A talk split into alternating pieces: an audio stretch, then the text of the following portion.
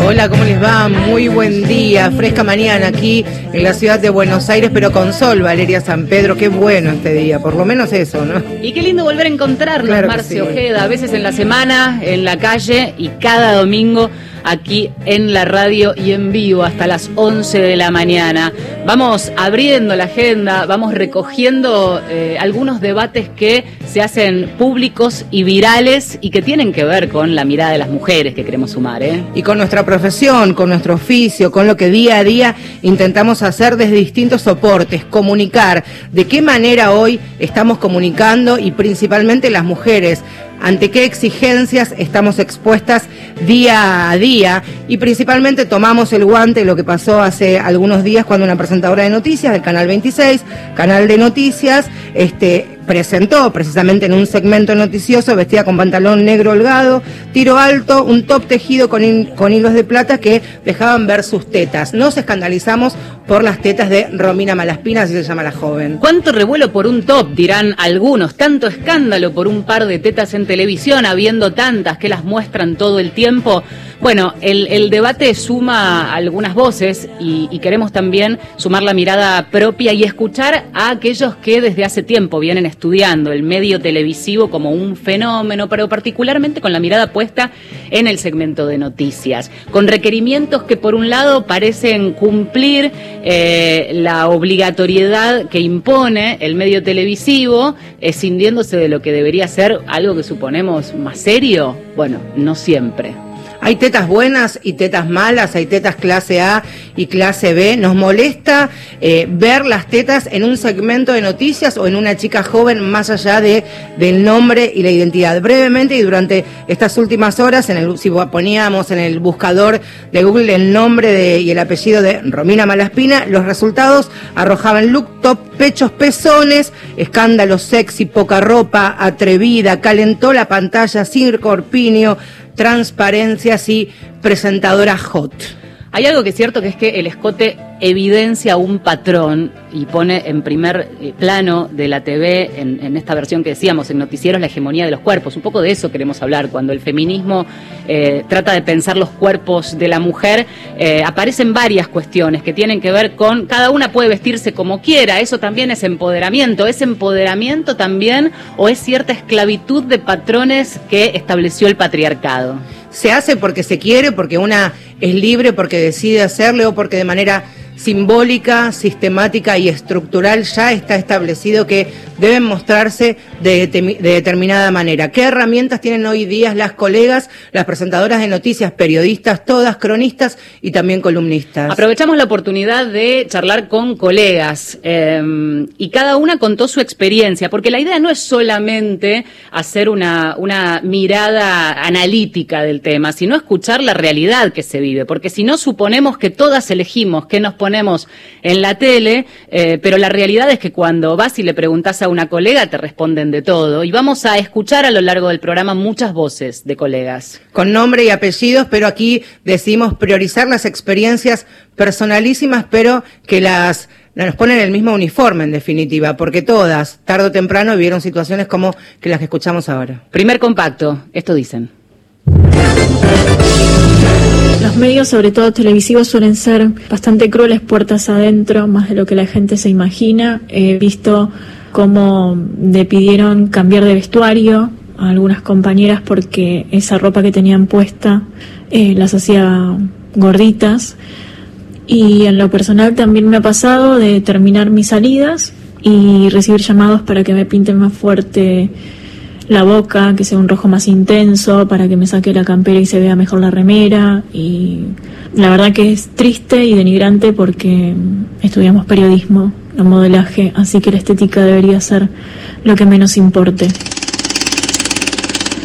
A mí me tocaron dos episodios feos. Una en la radio, eh, yo tengo las tetas grandes y en ese momento el jefe de locutores se iba a la cabina donde estaba el operador y ponían muy baja la- la- el aire acondicionado. Entonces me agarraba mucho frío y se me marcaba todo. Y ellos se quedaban los dos hablando, riéndose, mirándome y yo me daba cuenta que se estaban riendo de mis tetas y, no sé si se burlarían o se reirían, no sé, o de pajeros, no sé, pero era una situación muy incómoda para mí tener que trabajar, que me acuerdo que eran turnos de seis horas y prácticamente no, salía de, del estudio para, para no cruzármelos por la vergüenza. Y el otro episodio fue ella trabajando en el canal. Eh, el director del noticiero me llamó a la oficina, pensé que, que era para felicitarme por algún trabajo que había hecho y no, era para decirme que le pida a las chicas de vestuario que no me den ropas con flores porque me hacían más tetona y que le pida ropas de un solo color. Trabajando en la televisión pública hace un par de años, el gerente de noticias me dijo que mm, las mujeres del noticiero, particularmente yo, no daba bien en cámara porque era gorda, vieja, petiza y que tenía rulos, que por eso no salía en cámara. Yo era muy chica, estaba estudiando ya comunicación y me topé en la vida de casualidad con un conductor muy conocido de televisión en ese momento era una estrella, y me dijo que, le parecía que era buena, hablando, comunicando todo, pero que era eh, muy rellenita para trabajar en televisión. Eh, obvio que me condicionó, me hizo sentir mal eh, y estuve mucho tiempo pensando en eso y era una frase que se me aparecía cada vez que quería ir a buscar trabajo. O sea, lo sentí más de una vez como, como una traba como un condicionamiento, como una exigencia. Obviamente hoy en día pienso que eso no importa. Situación 1. Tenés que usar esta camisa. No, pero me queda un poquito grande. No, querida, no es la camisa, sos vos. No, yo soy un talle más chico. Vas a tener que ponerle igual o pasar por el bisturí y hacerte las lolas, porque esto es imagen. Situación 2 tacos altos, siempre altos, y si son aguja, mucho mejor. Si no sabes caminar, no importa, si tenés que estar parada cinco horas, no importa, porque la respuesta siempre es la misma. Los tacos altos son estéticos. Situación 3. Propuesta de ropa, vestido elastizado. Bueno, mira, la verdad es que no uso ropa tan ajustada porque no me siento cómoda. Tengo que estar bajándome todo el tiempo la pollera.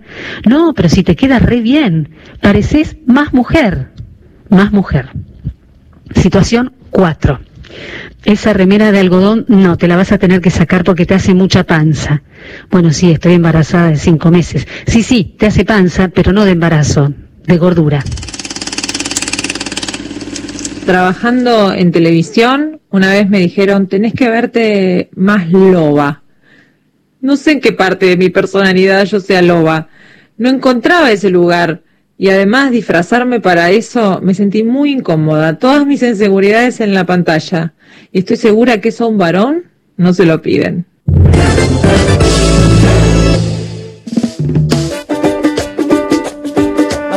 Segunda parte de testimonios, porque eran muchos y cada una de las colegas a las que consultamos, y algunas quedaron afuera, pero vamos a ir también eh, sumando sus testimonios, em, daban detalles y una vez que se abre el grifo de contar cuáles eran esas experiencias, cuentan y cuentan y cuentan más. A un varón seguro no se lo piden, decía el último testimonio, y seguramente si ahora hacen una especie de ejercicio mental y zapping por lo que son los presentadores varones de noticias, los conductores, los columnistas, seguramente van a encontrar algo alguno que no tiene pelo, que es medio pelado, gordos, viejos, un poco desalineados, eh, algunos panzones, hay canosos, hay algunos desabridos también, con falta de carisma. Bueno, todo eso para la mujer es imperdonable, porque aparte de todo, dentro de lo posible tenés que ser simpática también.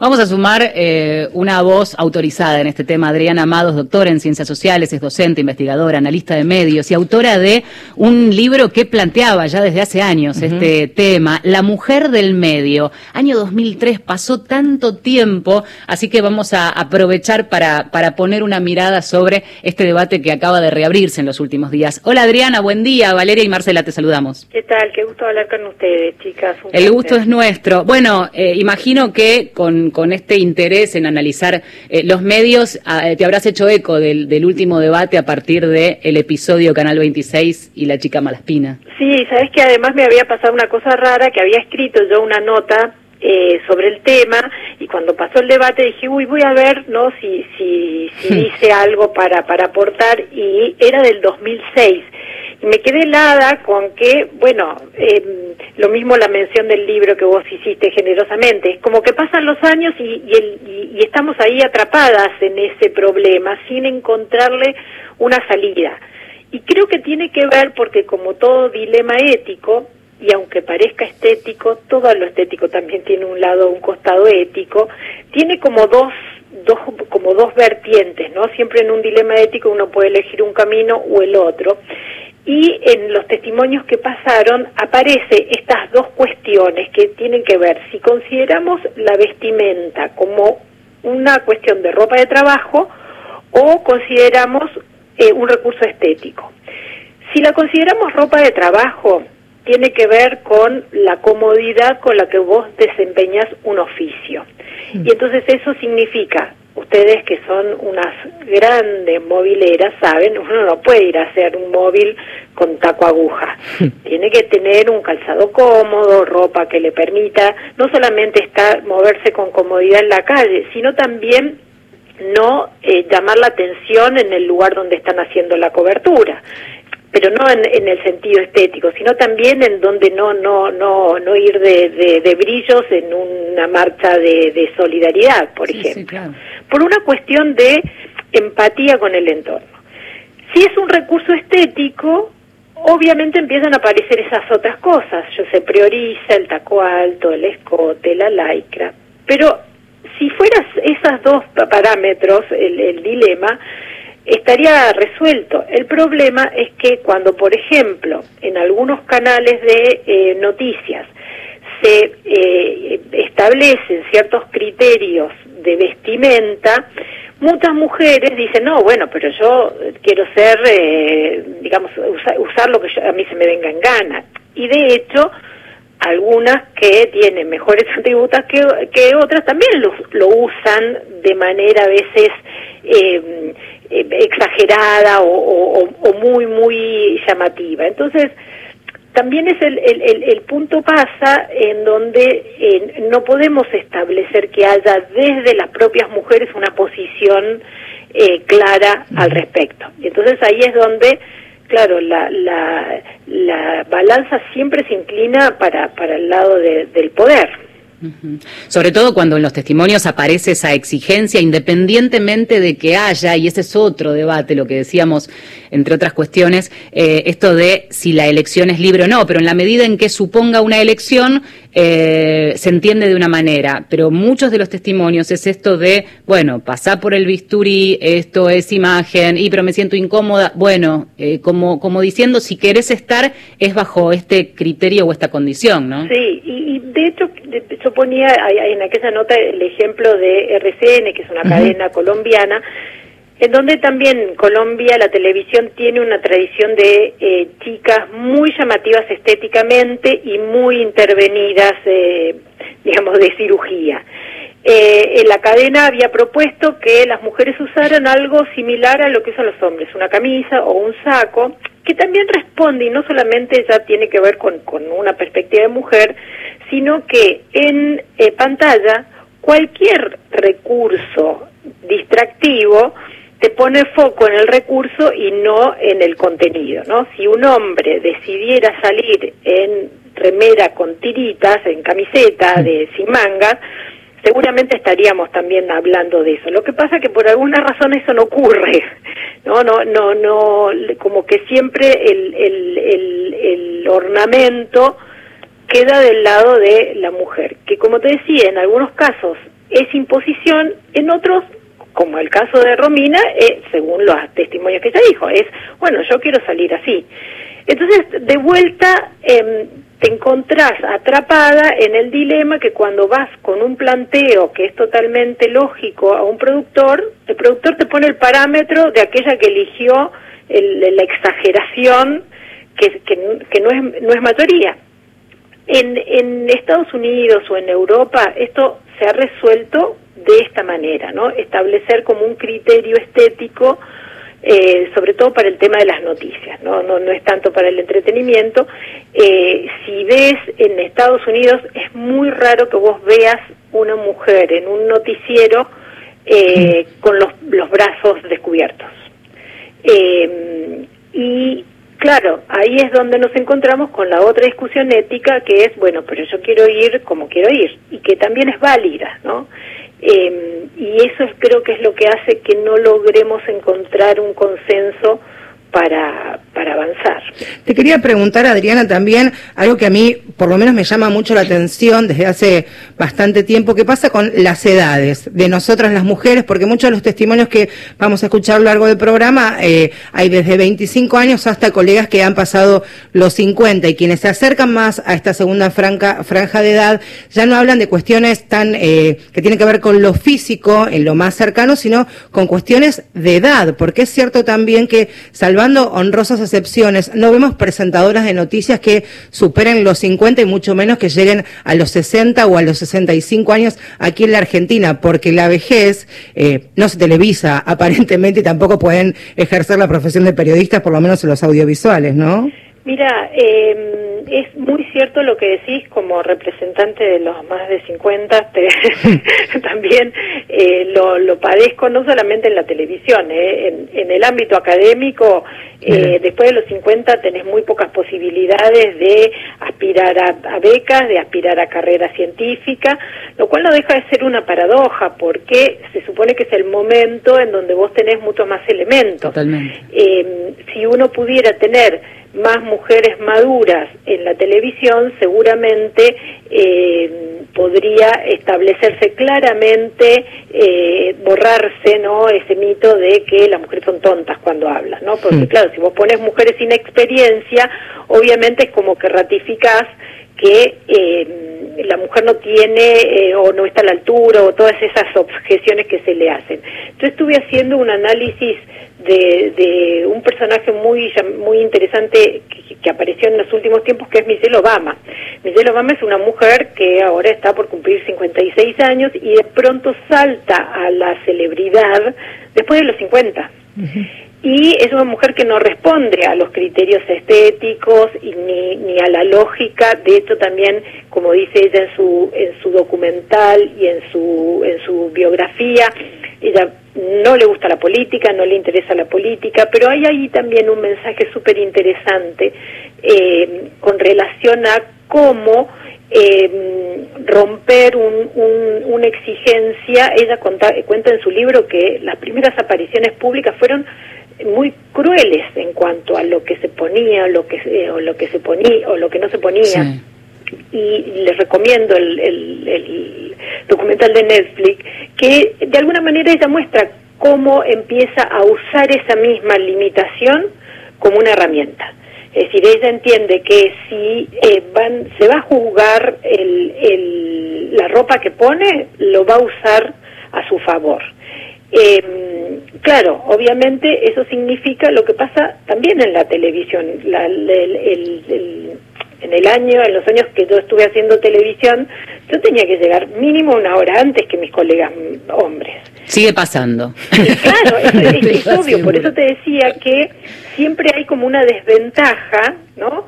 Eh, que eh, de hecho por ejemplo es un es un tiempo que no no no no se reconoce eh, laboralmente no vos tenés que ir un rato antes pero no es que te pagan un extra por por esa cuestión. O eh, digamos, yo no tenía vestuario y, entonces era a mi, a mi cargo y eso también es un, gasto extra para un hombre que se pone un, compra un, trajo, eh, un traje gris y lo usa a los 15 años de la carrera, ¿no? Eh, yo creo que quizás, y ahí esta es mi humilde mirada después de haber incursionado alguna vez por la televisión, yo creo que quizás en vez de la discusión esta que les decía de, de, esos principios éticos que cuesta mucho más ponerse de acuerdo, por ahí una forma de hacer ver esa diferencia es empezar a poner estas, eh, digamos, resolver estas pequeñas desventajas, ¿no? Es decir, bueno, tenemos que tener... Eh, eh, algún plus por el tema de la ropa o tenemos que poner en, en, digamos en el contrato esas horas que uno le dedica más a, a, la cuestión estética porque también me parece que como son pequeñas formas de mostrar una clara desigualdad en las condiciones de trabajo. Eh, ¿Qué pasaría si en un supermercado o en una fábrica eh, las operarias tuvieran que ir en, taco aguja y, pantalón de lycra. Sí, eh, siempre, siempre la explicación tiene que ver con que la televisión es imagen. La pregunta que nos hacemos además como periodistas es eh, un poco esto que, mencionabas respecto a otros medios que en todo caso han hecho algún tipo de, pacto o acuerdo en que puede la mujer tener que arreglarse, pero no necesariamente ajustarse a esos patrones estéticos que la televisión, según va variando, exige este determinado cuerpo que además termina siendo el hegemónico. Eh, la pregunta por mi parte es, en estos casi 20 años después de aquel libro que de algún modo analizaba la mujer del medio, habiendo tenido el Ni Una Menos, un, movimiento feminista que crece y crece, esta discusión ya en redes sociales, en la agenda pública, en las calles, ¿crees que va cambiando? Porque algunas cosas son tan parecidas también, parece. Sí, hay cosas, hay que partir de la base que la televisión es un medio extremadamente conservador en todos los aspectos. ¿eh? O sea, la televisión siempre, eh, con esta idea de que siempre va lo seguro, siempre está eh, programando con el espejo retrovisor y en las cuestiones de la mujer no podría ser de otra manera. Pero sí em, hay muy buenos indicadores en las nuevas generaciones en donde estas cuestiones están como un poquito más resueltas. De hecho, ustedes piensen esta idea de de la estética andrógina, ¿no? Es decir, en donde los tanto chicos como chicas empiezan a eh, usar cuestiones similares. Y fíjate que paradójicamente, qué interesante como expresión cultural, eh, no es que la mujer se dejó de maquillar, los hombres empezaron a maquillarse. O sea que eh, cuando, creíamos que la estética era no ir para atrás, lo que ahora nos encontramos es, que para los adolescentes es súper normal, de adolescentes milenias, ¿no? El, el tema de el maquillaje, incluso del maquillaje artístico, es, es, es unisex. Eso es una conquista. Eh, quizás, digo, desde mi perspectiva, por ahí hubiera estado bueno que no se tuviera que maquillar, ¿no? o sea, porque es un trabajo, pero está bueno que lo tomen indiscriminadamente. Estamos hoy, en este, este fin de semana, celebrando, ¿no? El, orgullo gay, y ahí creo que también eh, podemos encontrar que se van expandiendo de a poco eh, los límites. Pero creo que también tenemos que hacer, ¿no? Como una. Eh, como una discusión como más honesta en ese sentido, de decir, bueno, es eh, o hacemos como hace Telesur y la BBC, por nombrarles dos cadenas, ¿no? En el extremo de, de, lugar y de ideología, que les dicen, bueno, miren, nosotros queremos poner el, foco en la noticia, entonces el foco en la noticia significa que eh, no nada va a llamar más la atención que la propia noticia. Eh, ok, a mí me parece, para mí esa es una excelente solución y además sería súper práctica para las mujeres. Pero claro, después me he encontrado con colegas que me decían, ah, no, pero yo me quiero poner estos aros, yo me quiero poner este escote, yo me quiero poner... Mm. Y, y es cierto, y tienen derecho, pero entonces, claro, nos cuesta mucho más resolver un, digamos, encontrar una solución salomónica que nos saque definitivamente de, de, lo que había descrito hace 20 años atrás. Y también me parece, Adriana, y como, como alguien de, de la radio 100%, es que también es una elección no querer pertenecer al mundo de la televisión. Me parece que también se siempre la tele, más allá de ser un medio sumamente conservador, se cree que solamente se puede hacer periodismo, un buen periodismo, solo lo que se ve, y que me parece que hoy día, y más allá de la televisión, hay un montón de soportes o plataformas que permiten hacer otro tipo de intervenciones, incluso audiovisual, pero no necesariamente bajo la tiranía de lo que puede ser muchas veces los canales de noticias que vemos y que consumimos diariamente, ¿no? Totalmente, y ahí te, te pongo otra gran conquista que, que digamos, que muestra que la vamos lentamente, pero con, con firmeza avanzando hacia un lugar mejor. La estética de YouTube eh, la mayor parte de la estética es una estética casi doméstica, de entre casa. Los eh, canales, los youtubers que tienen más eh, popularidad no son los hiperproducidos, sino aquellos que se atreven a mostrarse tal cual son.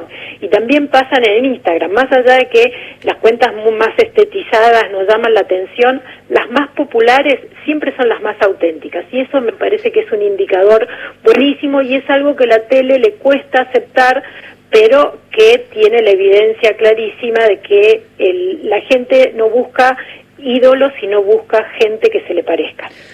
Adriana, impecable, muchas gracias. ¿eh? Abrazo fuerte. Abrazo, chicas. Muchas gracias. Gracias. Adriana Amado, paso por Mujeres de acá.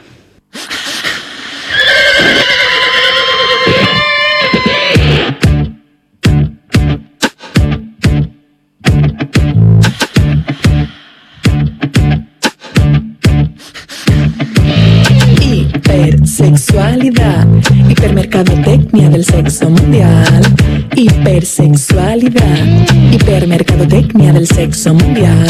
Hiperexpuesta, hiperdimensionada, hiperdirigida, hipersofisticada, hiperaburrida, hiperhormonada, hiperpredecible, hipercontrolada. Hipersexualidad, hipermercadotecnia del sexo mundial. Hipersexualidad, hipermercadotecnia del sexo mundial.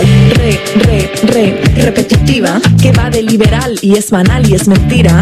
Siempre dirigida al mismo lugar. Siempre es el mismo ojo el que mira. Bostezo cuando empiezo a chatear. Todo es igual nada es real.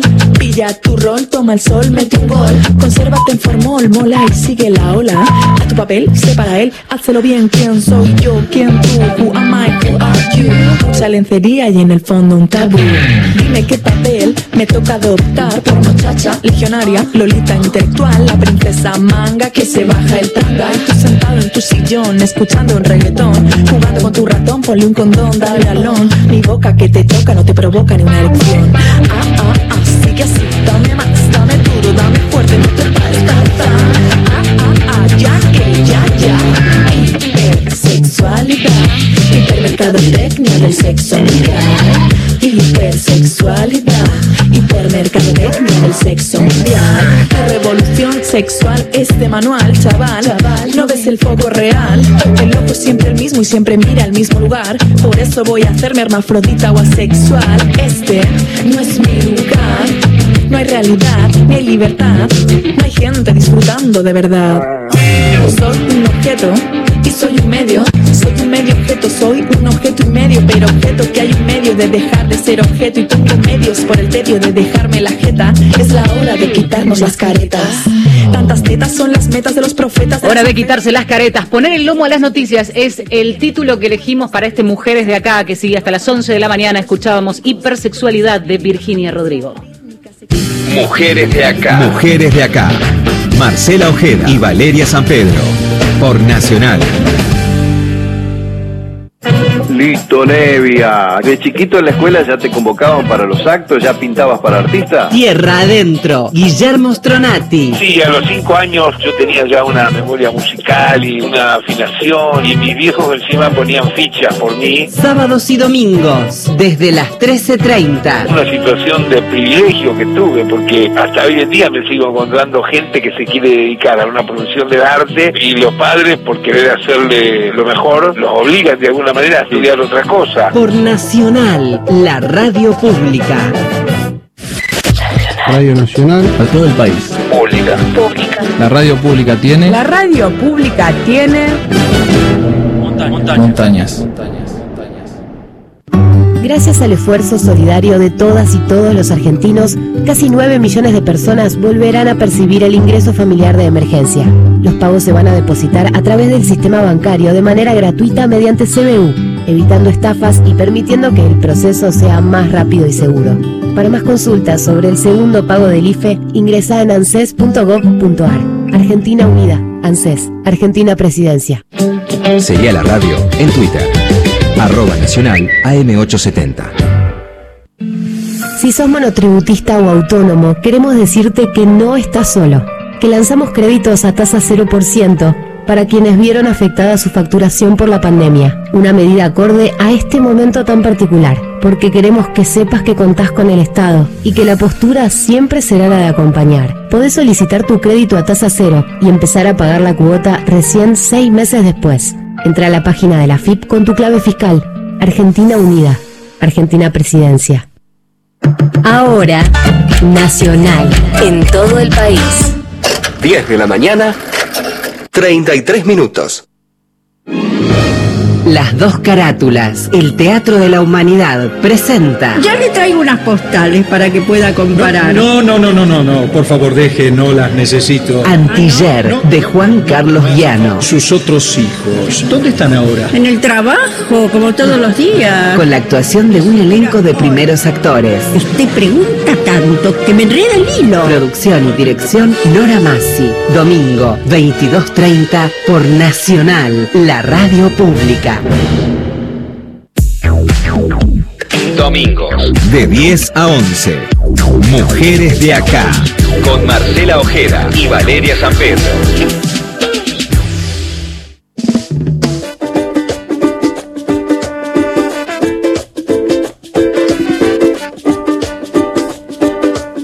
En Mujeres de Acá y el programa que proponemos excede enormemente el top transparente de Romina Malzapina hace varios días en eh, Malaspina, perdón, en Canal 26 eh, y tiene que ver con algo que desde hace rato venimos debatiendo eh, con colegas fuera de los micrófonos y hoy lo traemos un poco acá.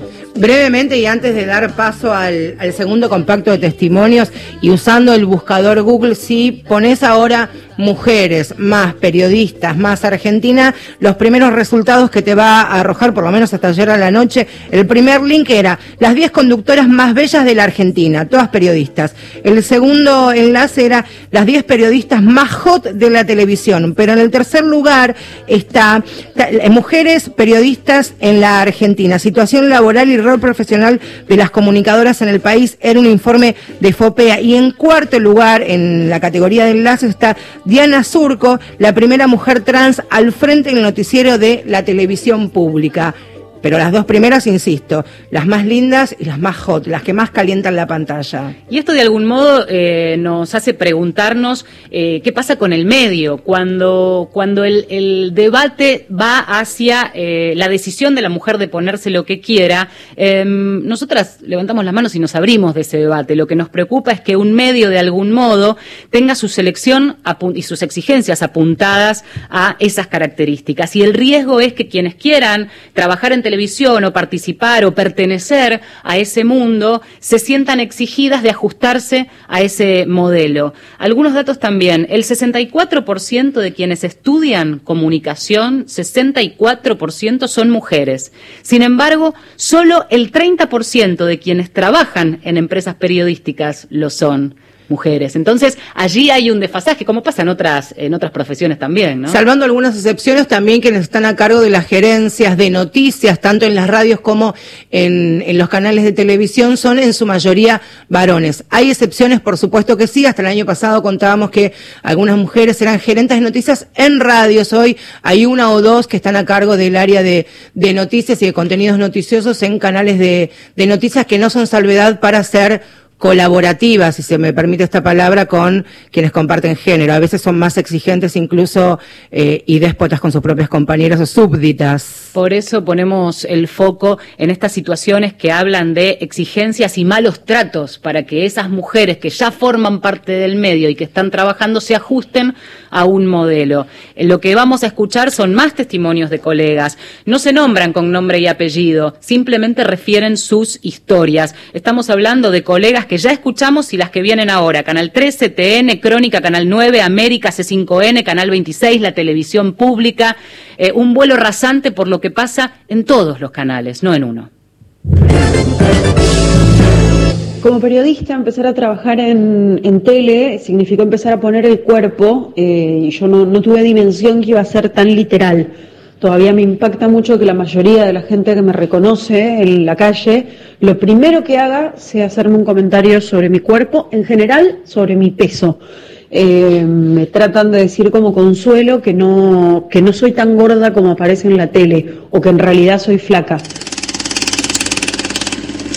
Fui testigo como la productora ejecutiva donde trabajábamos no quería que una compañera nuestra, que no era delgadísima ni obesa, era una persona normal, no quería que se ponga determinado tipo de ropa. Por ejemplo, le sugirió no ponerse ni pantalones blancos, ni remeras sin mangas o directamente manga corta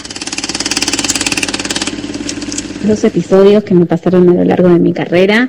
El primero fue cuando recién arrancaba en un programa de radio. Yo hacía móviles en la calle y mm, independientemente de la nota que estaba cubriendo, cuando terminaba el móvil, el conductor me pedía que le cuente cómo estaba vestida. Al principio me hacía ruido, pero creí que era un código eh, para pertenecer al lugar porque veía que otras compañeras lo hacían. Así que el primer tiempo lo hice con muchísimo pudor y, vergüenza, pero lo hacía, hasta que un día me subí a un taxi y el señor que manejaba se dio vuelta y me dice, a ver qué tenés puesto, mamita. Bueno, eh, sentí un, un, frío horrible, me dio pánico, pero esa situación me hizo entender que, que lo que ocurría no podía pasar más. Que ahí me di cuenta realmente lo que generaba eso del otro lado, que por supuesto el conductor lo sabía, pero mi inexperiencia hizo que, yo no, lo advirtiera en el momento. Y el segundo episodio, cuando empecé a trabajar en televisión, un jefe me dijo en una reunión a la que me había citado que lo distraía en el momento en que yo estaba contando la noticia, mi aspecto, mis brazos gordos, así textual literal, y que necesitaba que no los muestre más. Que me iba a armar una reunión con una vestuarista para que me diga qué me tenía que poner para tapar esos brazos gordos en pleno enero haciendo móviles en la calle. Por supuesto que me acuerdo ese momento de mucha angustia para mí. Hoy me lo tomaría de otra manera, pero en ese momento arranqué una dieta estricta y, y mi objetivo era bajar los brazos. De igual modo, buscamos el recurso para tapar las mangas por un tiempo hasta que después yo entendí que la verdad es que no era necesario y que yo puedo mostrar mis hombros y mis brazos como estén porque son lindos y es el cuerpo que tengo y es el cuerpo que debo amar. Yo creo que siempre hay espacio para decir que no por más presión que metan los empleadores, tu jefe, tus jefes y por más oportunidad que uno aparentemente crea que tenga. Recuerdo que a nosotras, a las chicas que éramos jóvenes en aquel CBN América, nos obligaban a usar minifaldas para dar la temperatura, para hablar de política, para estar casi ininterrumpidamente al aire con, con las piernas mostrándolas, el cuerpo ajustado. Era la década del 90 todo te pasaba por el envase, todo tenía que ver con, ser linda, una mujer eh, linda, joven, al lado de un hombre maduro y experto. El modelo patriarcal por excelencia. Como conductora y presentadora de noticias de televisión, uno no puede negar que hay una presión propia y del medio para mantener una imagen.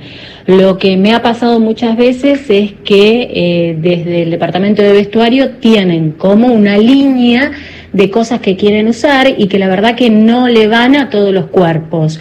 O quizás una línea de eh, gente de, de, menos edad que uno, donde puede utilizar cierto tipo de ropa. Estamos hablando de polleras cortas o mini short que uno no se siente cómodo al usarlo. Y allí, bueno, hay que imponerse y tratar de decir, bueno, esto para mí no, y buscar una alternativa.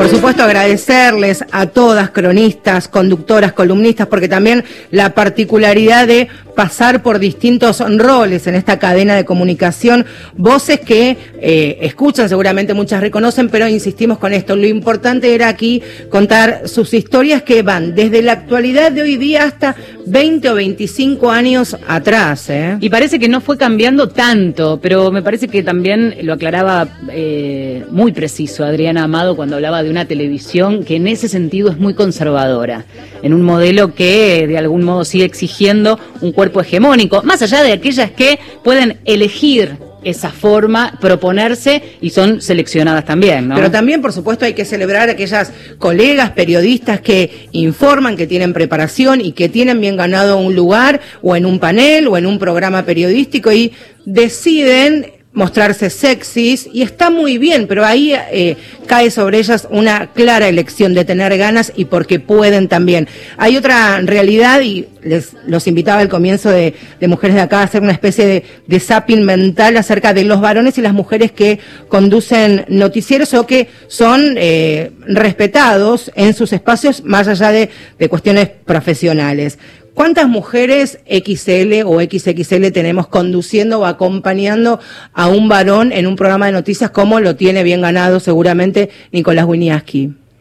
Sí, no, son contadas con... con Porque si hubiera una mujer gorda con una corporalidad similar a la de Nicolás, sería la primera mujer o presentadora de noticias XXL, lo remarcan. te lo remarca y después se presentó, se formó, etcétera, etcétera. Me parece también importante esto, marcar y ver las diferencias de las exigencias hacia los varones y hacia las mujeres. Y mujeres hay y hay excepcionales también. Y tenemos a nuestra segunda invitada de la mañana en Mujeres de Acá. Es locutora, es actriz, es conductora de Canal 26, es Edith Hermida. Hola, buen día, Edith. Hola, buen día, chicas, ¿cómo están? Y ahora conductora de Bendita, porque mientras el jefe está en cuarentenado, la señora está a cargo Claro. del barco. Así que Claro, conductora de Bendita. Ahí está, muy bien. ¿Cómo estás, Edith? Muy bien, muy bien, ahí estaba escuchando los testimonios. ¿Cómo, bueno, qué te parecieron los testimonios? Si te resuena algo de, de todo esto, de haber escuchado, de haberlo pasado en algún momento. No, yo, yo, eh, eh, yo hace 25 años que trabajo en el medio, quizás lo que más sufrí eh, en su momento es el, el tema del paso del tiempo, ¿no? Es que como que eh, vas creciendo y, y enseguida es como que te vas, eh, no tanto la parte física, sino en, en la parte, no me gusta la crueldad con, con respecto al paso del tiempo, ¿no? Eh, y no solo de los medios, sino también de mujeres, ¿no? Eh, una de las cosas que más te, a veces te agreden en las redes o, o, o en, en, en, en un lugar de trabajo es porque vas creciendo, o sea, que te vas quedando como vetusta, ¿entendés? Eso fue lo, es lo que más me, me ha afectado en su momento, ¿no? Que, que bueno, que vas creciendo, que es inevitable, porque aparte todos nos va a pasar y como, como que un valor solamente es la juventud, ¿viste? Eso fue, en algún momento me, me, me afectó. Y ahora, ¿cómo, ¿cómo te paras ante? Primero el paso del tiempo que a todas nos pasa y por otro lado también la mirada hacia ese ir creciendo, la mirada ajena, por supuesto. Claro, no, me amigué, me, me, me amigué y no me afectó, porque el problema es cuando te afecta a vos, ¿entendés? O sea, a mí en, en, en su momento me afectaba el paso, me, me, o sea, notaba eso en, en, en la gente en los canales, en, como que ya estás grande para muchas cosas y te lo señalan y te lo marcan, que a mí me afectaba. Eh, lo que cambió es que dejó de afectarme. o sea, sigue pasando, sigue ocurriendo, pero a mí ya no me afecta más, Claro. porque por- porque lo asumí y porque me amigué con el paso del tiempo. Entonces por eso soy muy, no me gusta cuando son, cuando la gente es cruel y señala, eh, esta está vieja, viste, o sea, pues ya estás vieja y no podés decir nada, vieja y resentida, o sea, esa es como una agresión que a mí no me gusta, o que te saquen de lugares eh, porque, porque creciste, viste, me parece que es más cruel con la mujer el paso del tiempo que con el hombre. ¿Cómo viviste el episodio de tu compañera Romina Malaspina? Eh, la verdad que yo, yo esta semana justo también jugué con eso, Sí. me puse el top, eh, eh, eh, qué sé yo, ella es divina, la veo divina, me encanta cómo le quedaba el top, eh, eh, qué sé yo, me, me parece que se defendió muy bien, yo entiendo, o sea, la única crítica que yo hago, yo soy, eh, trabajo en Canal 26, pero no, no, no tengo ninguna injerencia en, en las decisiones artísticas, siempre voy a querer que, que haya alguna chica que se haya preparado más, o sea, que como, como colega, o sea, yo soy locutora y me encanta que los locutores estamos como colegiados. Me parece que los periodistas no lograron eso, ¿no? Esa cosa de, de- de Sí. colegiar su, su actividad. Y entonces hoy por hoy cualquiera puede estar- en el lugar de periodista. Eh, me parece que es una deuda pendiente que tiene el periodismo. Me parece que los locutores lo manejaron mejor en ese sentido. Eh, eh, me parece que sí, que, que si yo soy una chica que acaba de recibirme, que estoy estudiando, que me estoy preparando, y hay una chica que no está preparada presentando noticias, me parece que le daría bronca. Yo también entiendo que también es como medio eh, vintage esta cosa de poner una chica pulposa en la conducción de un noticiero. Eh, no creo en, lo que yo siempre dije que en Canal 26 no hay ninguna línea de vestuario, ¿me entendés? Que no, hay, no, hay, no, hay, no hay un departamento de vestuario. Eh, nadie te dice cómo, cómo tenés que ir vestido. Es distinto a todos los canales. Yo trabajé en Canal 26 y trabajé todos los restos de los canales. Bueno, lo que pasa en Canal 26 solo pasa en Canal 26. No hay una vestuarista ni una línea que te diga cómo te tenés que vestir.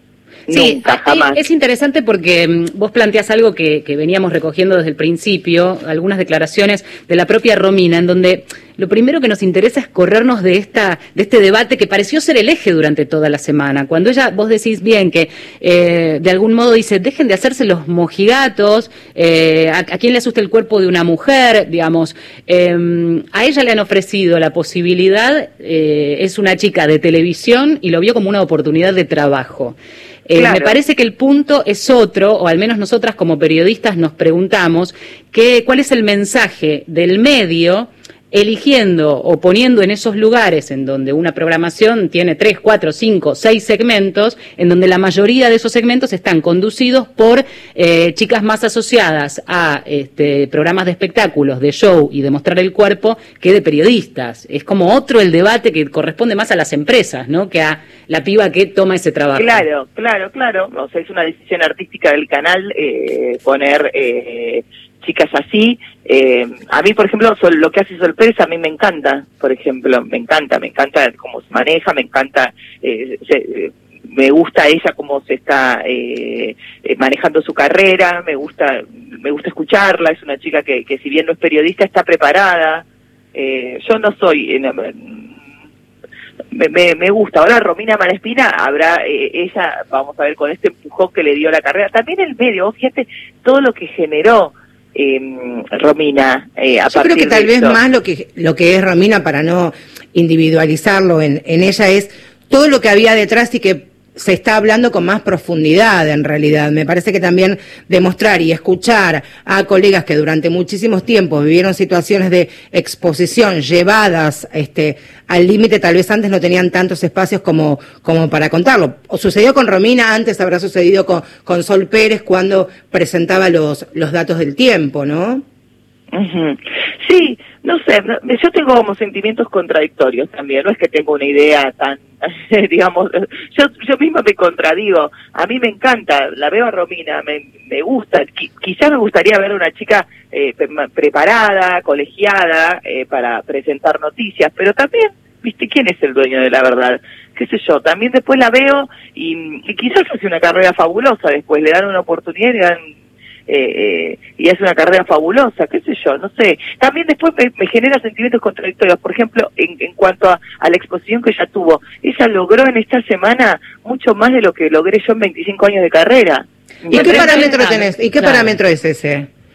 No, y digo, pará, mirá. o Que le sea, está- eh, no, pero digo, ¿qué, ¿qué logró más? Más likes, más enlaces en las redes. Claro, que es el digo. éxito en todo Claro, caso, ¿no? son tus 25 fue- años fue de, de tapa de. Clarín. Yo nunca fui tapa de Clarín. Pero- Pero, es parámetro eso.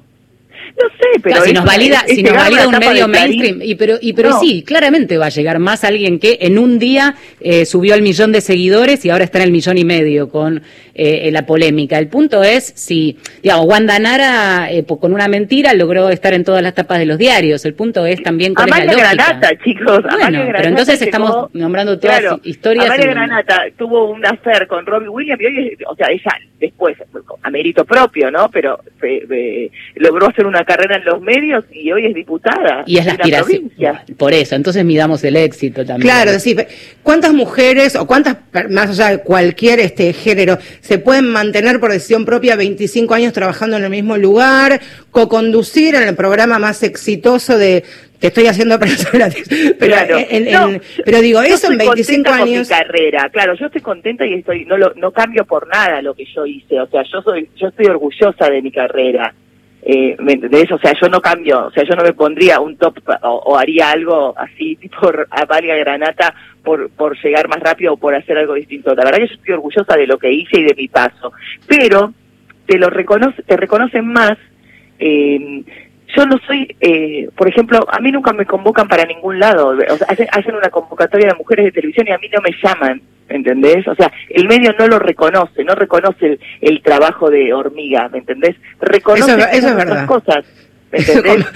Nos miramos, es verdad. Pero sí, es que... Pero, Claro, el medio no recono- reconoce otra cosa, no reconoce. Por eso yo decía- igual, ¿me entendés? Lo digo como, como, como que me llama la atención. Me quedé pensando Pero- también, Edith, en lo que tiene que ver con el, el trabajo y la profesión de, de las locutoras puntualmente, que es una profesión, primero oficio, luego una profesión, eh, en su mayoría mujeres que siempre han acompañado, principalmente en las AM, la figura o la presencia de un varón. Sí. Siempre fueron ornamentales, siempre fueron accesorias a la hora, la temperatura y la humedad. Y también, a fuerza de mucho trabajo que de manera silenciosa han hecho muchas locutoras que tampoco son reconocidas en el medio, se fueron abriendo espacios, tal vez mucho más pequeños de lo que eh, necesitarían, por lo menos, visibilizarse también.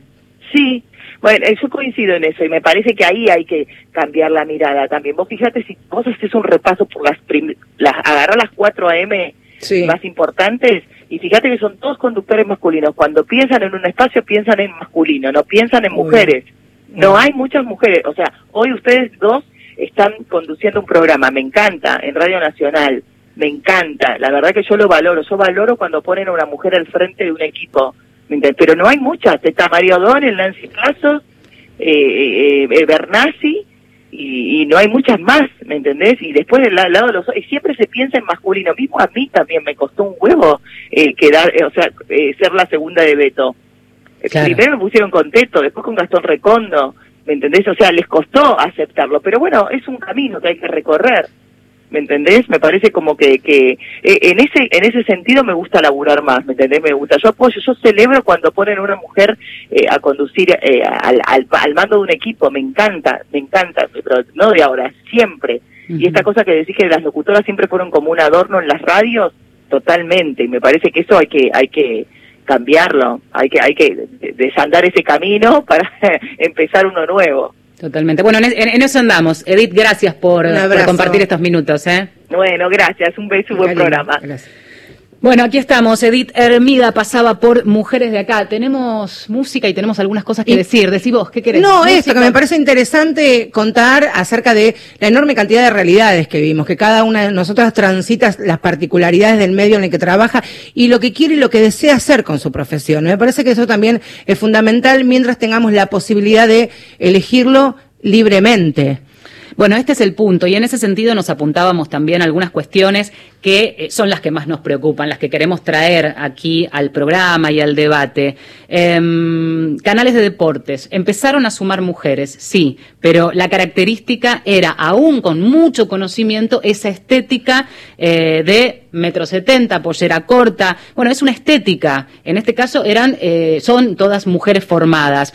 C5N acaba de hacer una campaña. La este campaña año. 2020, la campaña de, de imagen, eh, en la que están, me atrevería a decir que el 90% de las mujeres están eh, modificadas digitalmente. Eh, directamente. Va sobre las mujeres. ¿Algún varón se le puede modificar alguna cana este, atrevida que se puede ir arriba de la oreja? Pero la mayoría de las mujeres que conducen o que son columnistas en la campaña eh, publicitaria de, de C5N están retocadas bestialmente.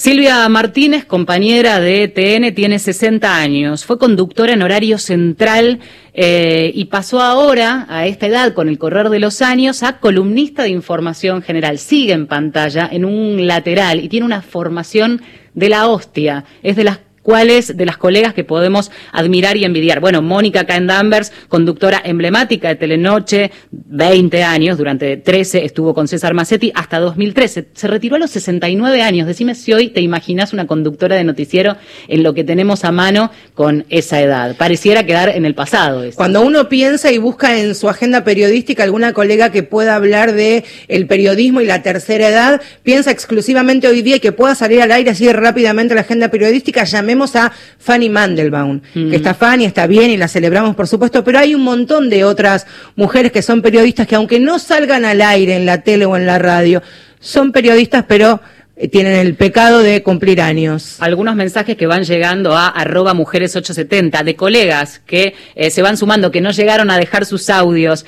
Eh, te tengo que ver al aire y me tenés que calentar. Lo dice una colega que hace mucho aire en un canal eh, ahí, eh, top top.